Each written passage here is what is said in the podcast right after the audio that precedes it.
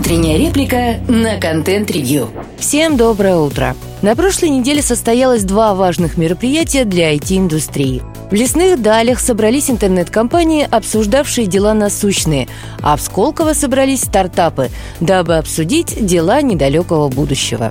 Нам всегда казалось, что такое разделение, с одной стороны, логично, так как найти общий язык между теми, кто зарабатывает деньги в открытых водах, с теми, кто предпочитает тихую гавань государственного финансирования, сложно. С другой стороны, такое разделение делает наш рынок слишком неоднородным.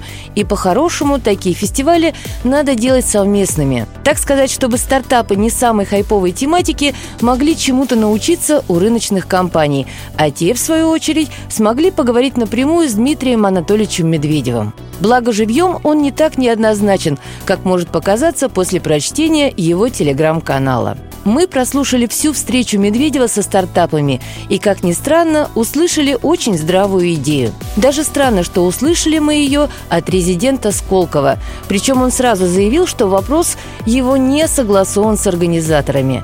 И, признаемся, это был единственный толковый вопрос. Суть в следующем. Компании, являющиеся резидентами Сколково, занимаются разработками новых технологий, устройств, платформ. В то же время, учитывая специфику финансирования, эти компании хотели бы продавать свою продукцию государственным заказчикам. Однако часто случается так, что продукт есть, покупатель есть, а заключить контракт на поставку не получается. Потому как есть 223 федеральный закон, печально известный своим требованием участия в закупке сразу нескольких поставщиков, чтобы, так сказать, была конкуренция.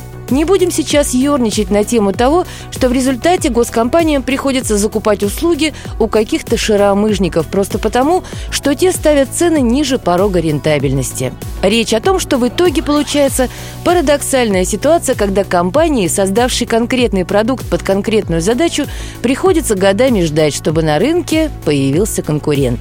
Да, есть механизм единственного поставщика, когда через госзакупки проходит история с одной единственной компанией-поставщиком. Однако, по словам резидента Сколково, далеко не все соглашаются на такую схему. Проблема в том, что ФАС таким госкомпаниям немедленно понижает рейтинг.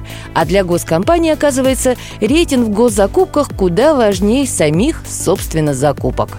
Еще одной проблемой, которую подсветил резидент Сколково, стало мнимое импортозамещение. Схема всем знакомая и понятная. На зарубежное оборудование наклеивается шильдик с отечественным брендом. При этом в законе 223 нет требования проверить страну происхождения продукции, в отличие от закона 44, в котором оно присутствует. Добавим от себя, что проблема тут более комплексная.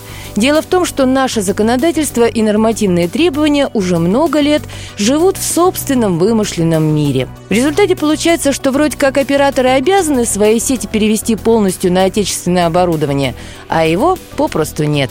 Появиться оно может, но не скоро, ибо процесс этот долгий и трудный. Да и даже когда появится, проблемы с ценообразованием никуда не денутся, а ФАС не дремлет. ФАС бдит.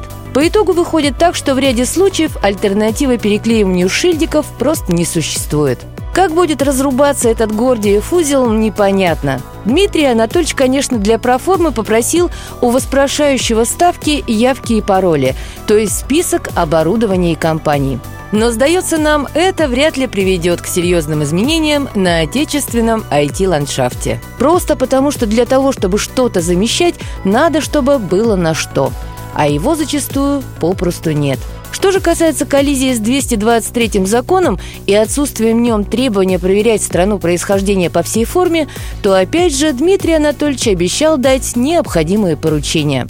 Впрочем, он и остальным воспрошавшим предлагал писать письма лично ему. Жаль, не сказал адреса. Мы бы написали. Есть у нас пара вопросов. Слушайте наши подкасты на Яндекс Музыке, во ВКонтакте, Google и Apple подкастах. Всем доброго дня. Пока-пока.